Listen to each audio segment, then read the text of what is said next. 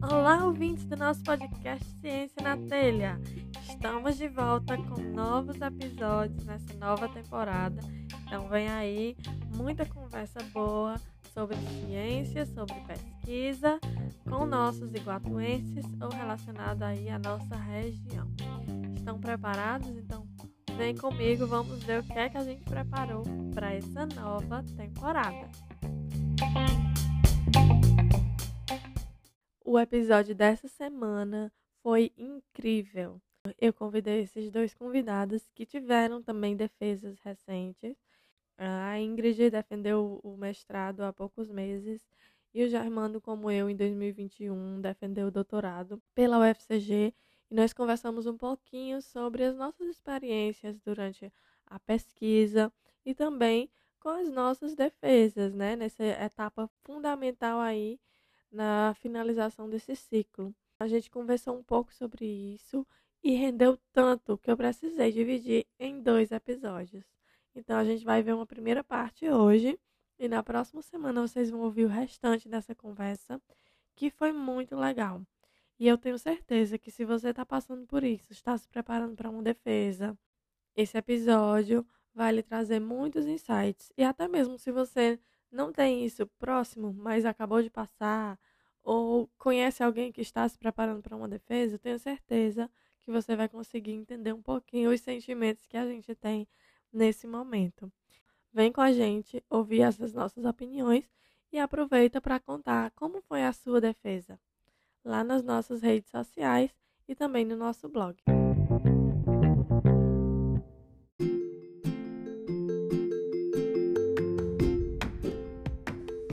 Ingrid Azevedo mora em Fortaleza, é a filha mais velha de Luísa e Hélio, ambos nascidos em Ipu, no Ceará. Ela é graduada em licenciatura em Química pela UFC e também possui mestrado na área pela mesma universidade. Já atuou como professora de alunos do sexto ao terceiro ano das disciplinas de Química, Biologia e Ciências.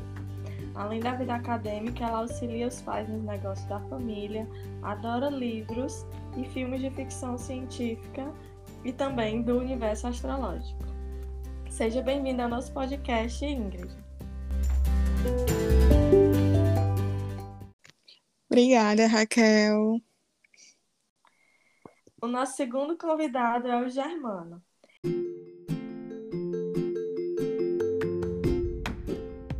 Germano Elias é filho de Antônio Gomes Lopes e José Elias Gomes.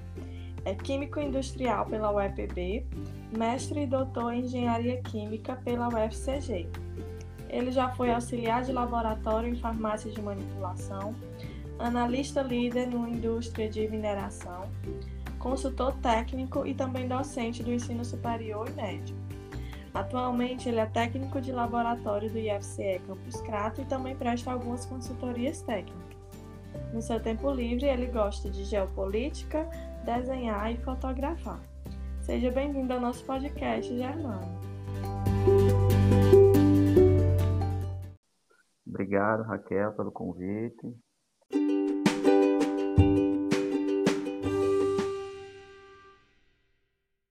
E mais uma vez ressaltar, né, já falei com você anteriormente a respeito disso, né, da importância dessa sua iniciativa, né, para nossa região. Para quem não conhece a Raquel, a Raquel tem uma característica muito peculiar, que eu sempre gosto de enfatizar quando eu falo com ela, é uhum. é que a cada duas palavras dela ela sorri.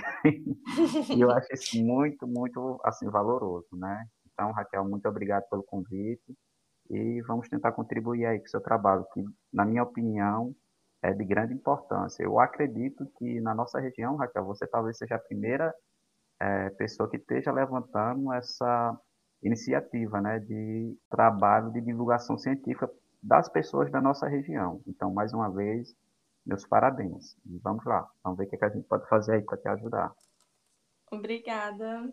Complementando aí, até agora eu não consegui identificar outro projeto de divulgação científica, principalmente que foca tão regional, assim como o podcast, né?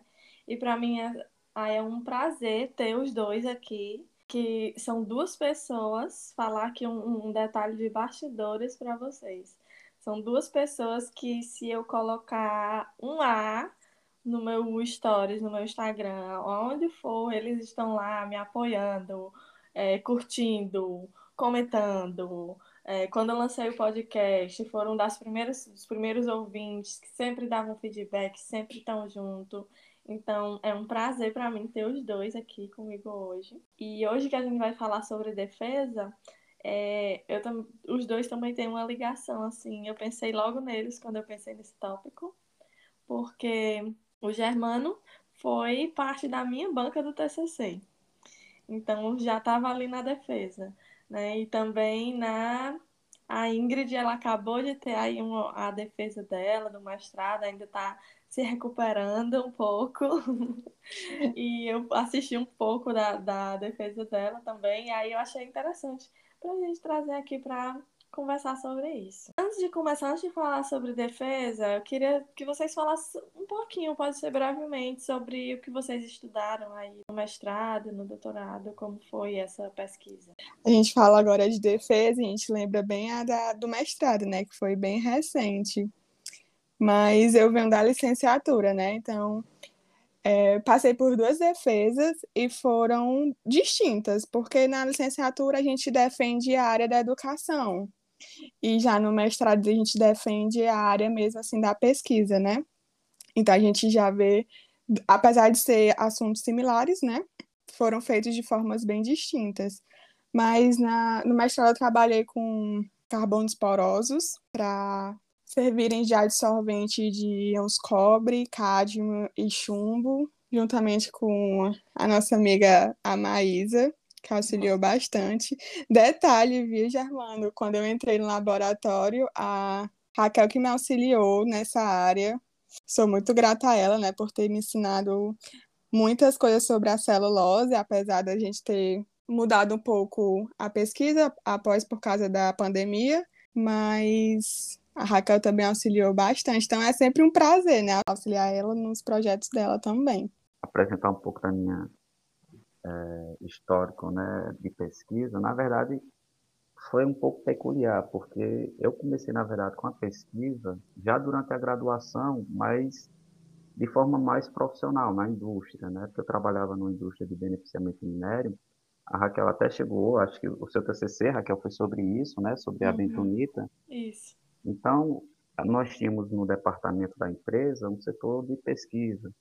Então, desde o meu TCC até o meu doutorado, é, foi meio que uma sequência. A princípio, no meu TCC, eu trabalhei com bentonitas como para fluido de perfuração de poços de petróleo, né, estudando as variações dos tipos de argila. É, no mestrado, eu defendi também fazendo estudo de bentonita, mas aí já trabalhava com efluentes industriais, que era a utilização da bentonita para remoção de óleo em água.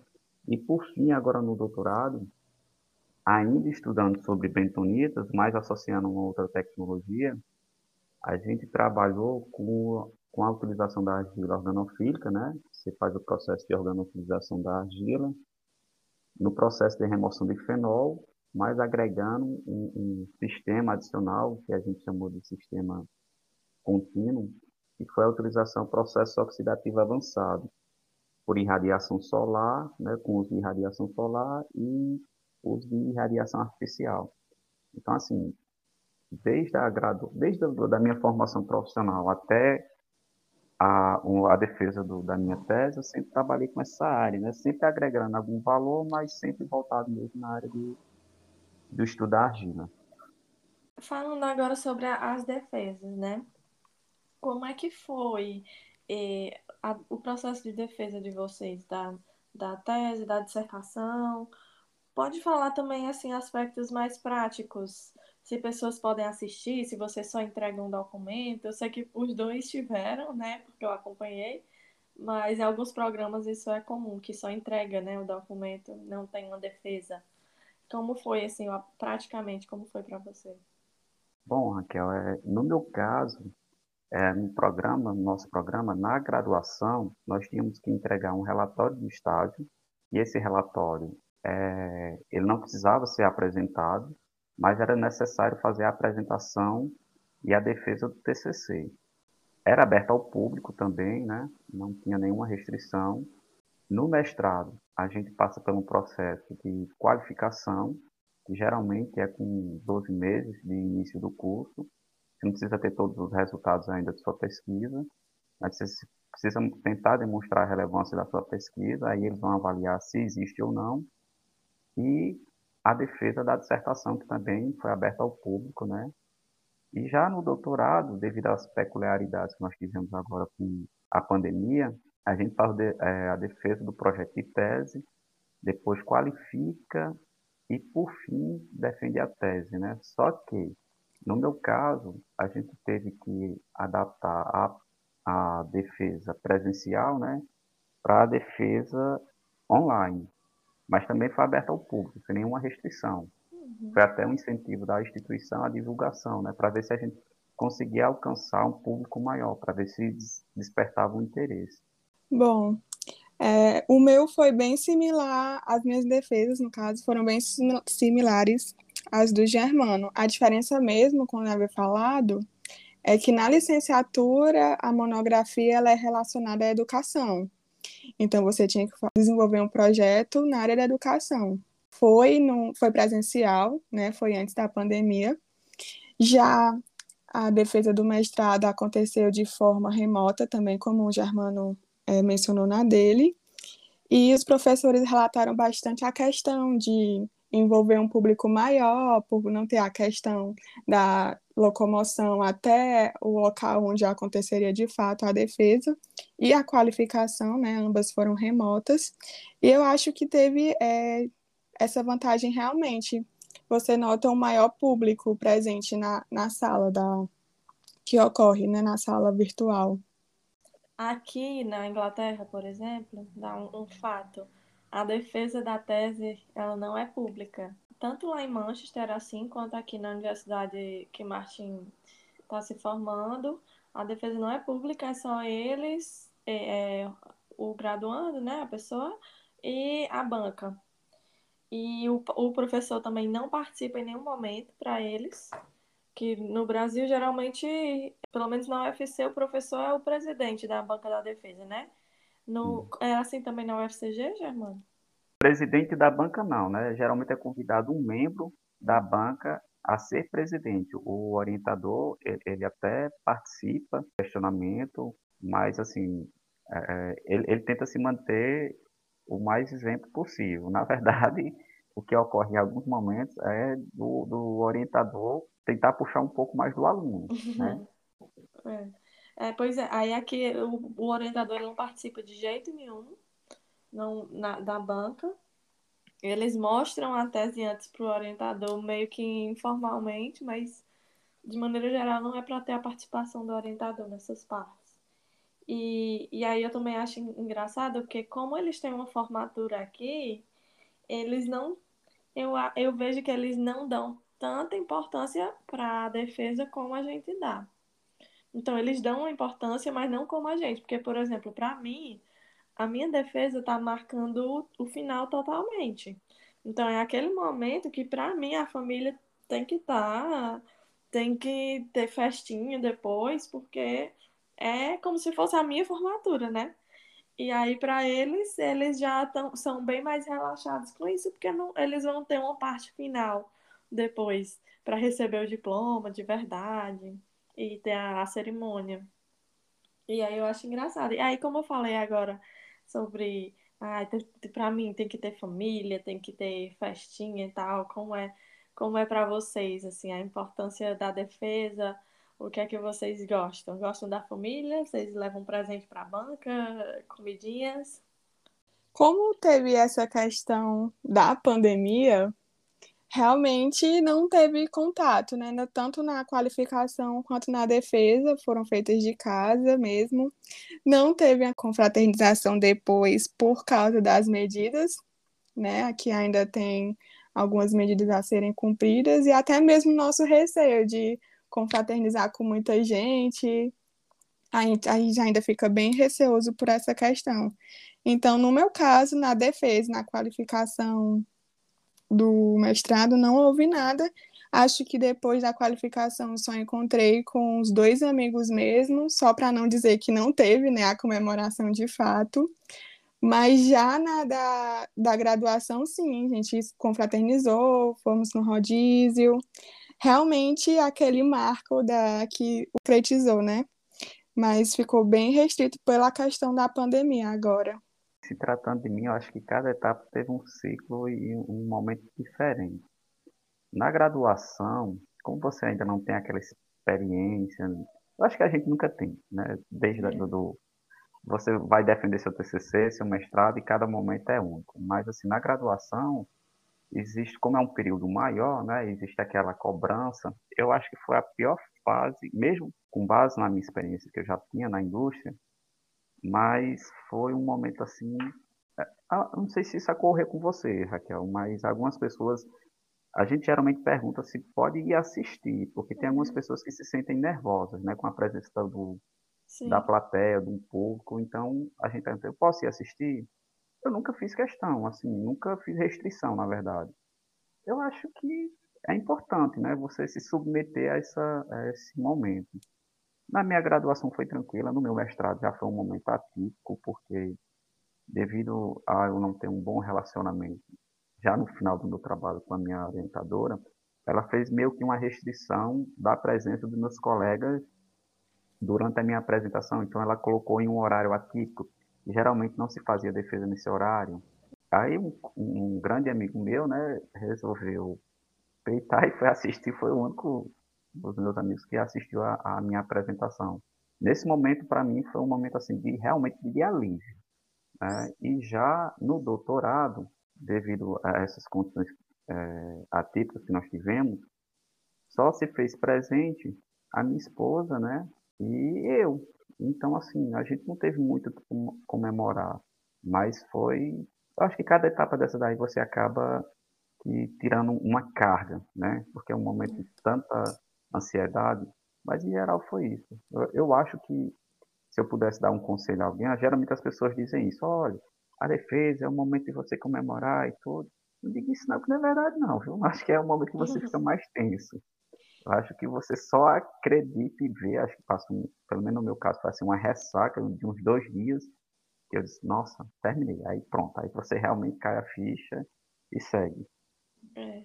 Eu até disse quando a Ingrid teve a defesa dela agora recentemente, aí eu disse a ela, pronto, agora você vai relaxar, não vá nem, nem pensar em tese por uns dois dias depois, você pensa em, em o que vai vir depois, né? Nas mudanças, vai pensar no que a banca fez, falou e tal. Mas para mim também foi assim diferente em cada etapa. Então na graduação, eu nem lembro, acho que o pessoal não tinha essa tradição de ajudar, sabe, prestigiar os colegas. Eu acho que não não tinha essa tradição. É tanto que quem assistiu o meu TCC, eu lá falando de Agila, foi minha mãe, minha irmã e meu cunhado. Deixa eu só complementar o Germano que realmente ele tocou num, num assunto que de fato acontece. Muitas vezes as pessoas perguntam se realmente elas podem assistir. Acho que isso aconteceu mais também na graduação, porque era a nossa primeira banca, né? Era a primeira experiência de ser avaliado pelos professores. Então a gente tinha muito esse receio de ah, vai vir muita crítica, não vai ser legal as pessoas assistirem, eu ia ficar mais tranquila se essa pessoa não fosse assistir. E realmente você escuta muito a pergunta que o Germano citou. Se eu posso assistir a sua banca, porque tem muitas pessoas ainda que não se sentem à vontade, né, de abrir assim realmente ao, ao público para todo mundo assistir. Elas se sentem mais confiantes de ser aquele negócio mais fechado, mais restrito mesmo.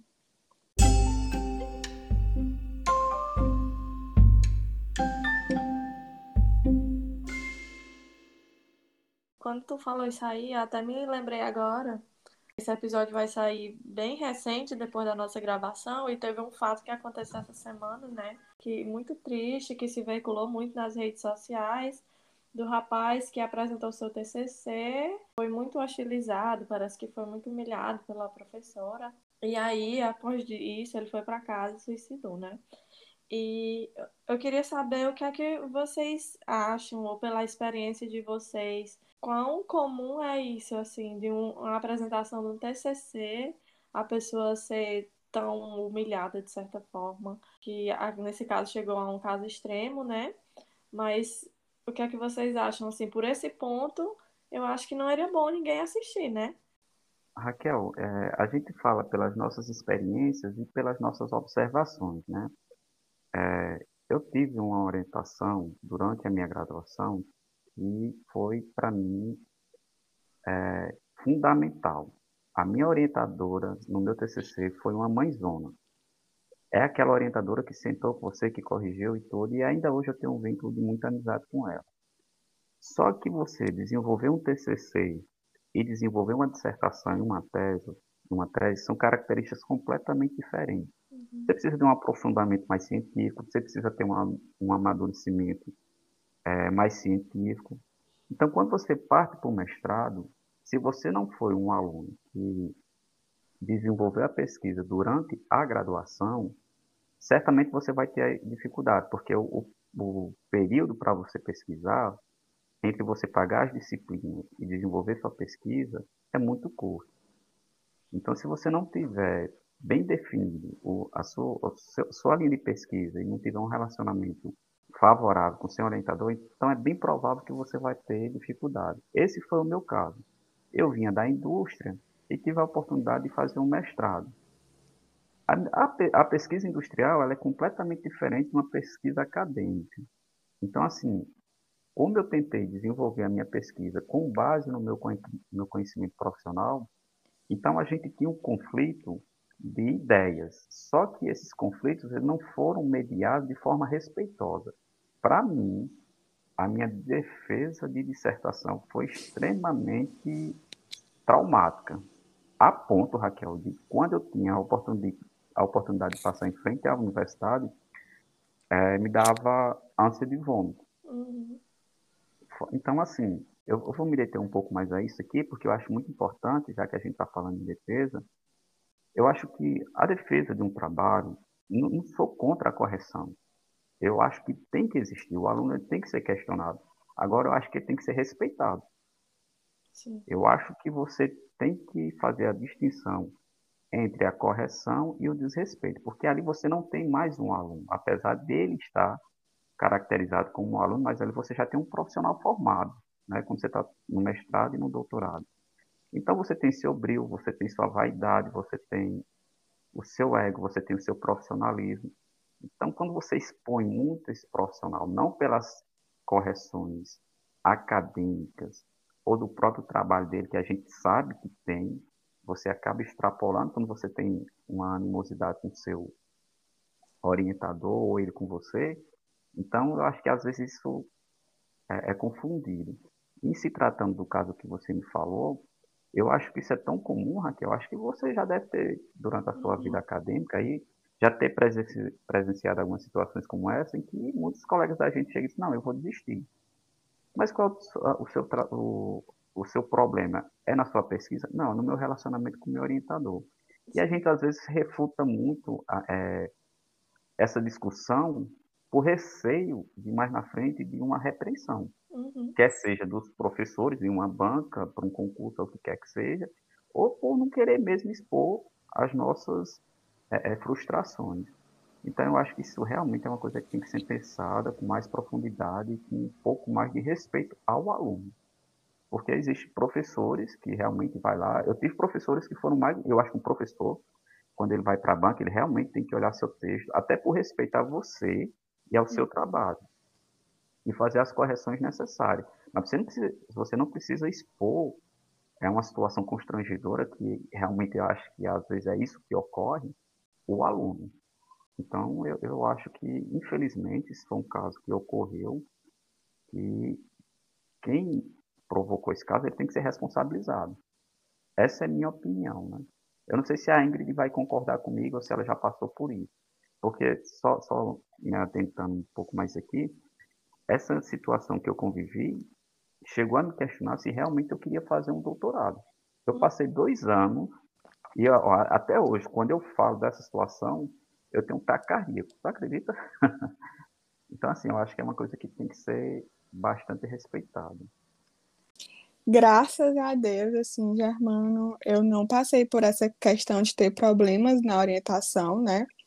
É, o meu orientador, tanto da monografia quanto do mestrado agora, foi o professor Adonai. Ele sempre foi muito parceiro, sempre foi muito claro de, de mostrar né, que no, no mestrado já era mais diferente da graduação, por conta de você ter uma mentalidade diferente de, da pesquisa ser responsabilidade mais sua, porque na monografia a gente tem um contato maior, né? Porque é um universo bem novo, assim, diferente.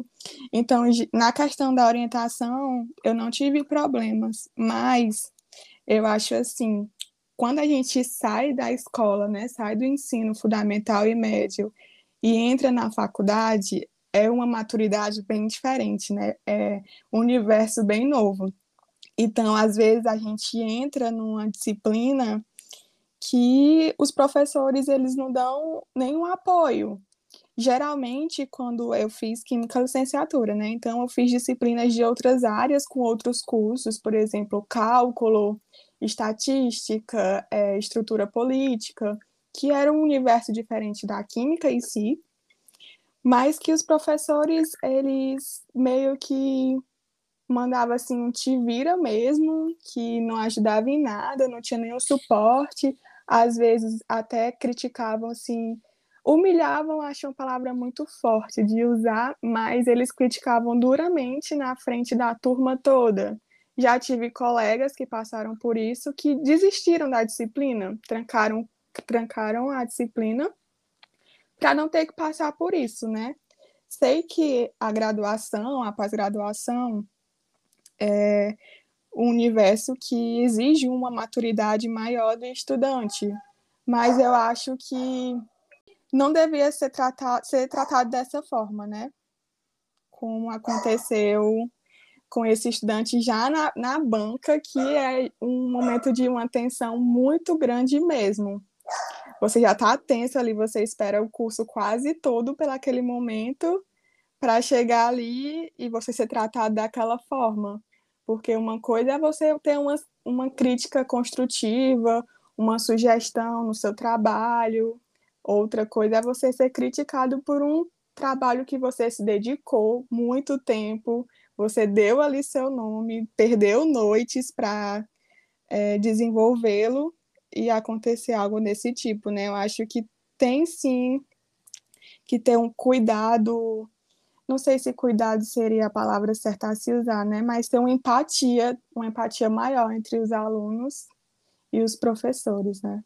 Que a gente vê é que às vezes o professor, tanto pode ser o, o que está avaliando quanto o orientador, eu acho que o que causa esses, essas coisas é quando eles querem se mostrar superior. Ou às vezes até, sei lá, vou botar aqui entre aspas, mas se vingar de alguma coisa que o aluno não escutou durante a formação, e aí na, na hora da defesa é aquela hora que vai meio que inflar o ego do professor, né? Mas que é, é uma situação muito triste, mas como vocês falaram, que a gente acompanha, às vezes, eu nunca acompanhei que chegasse a tal nível, né? Mas que já acompanhei, sim, muita gente que pensa em desistir, é, por conta da, desses, desses acontecimentos e que também passam por muita ansiedade, muito problema psicológico mesmo durante esse processo por conta do que vem acontecendo, né, entre a pessoa e o orientador. E, a, e eu já vi gente que o orientador fala explicitamente, deixa chegar na defesa para você ver o que vai acontecer. Aí é, é, é grave, né?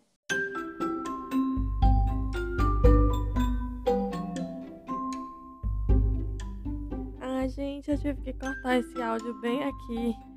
Então, sem ter muito prejuízo para nossa conversa, mas ficou uma conversa muito extensa, ficou muito interessante. Espero que vocês tenham conseguido perceber por essa primeira parte, né? E o quanto foi especial para a gente falar um pouco sobre isso também.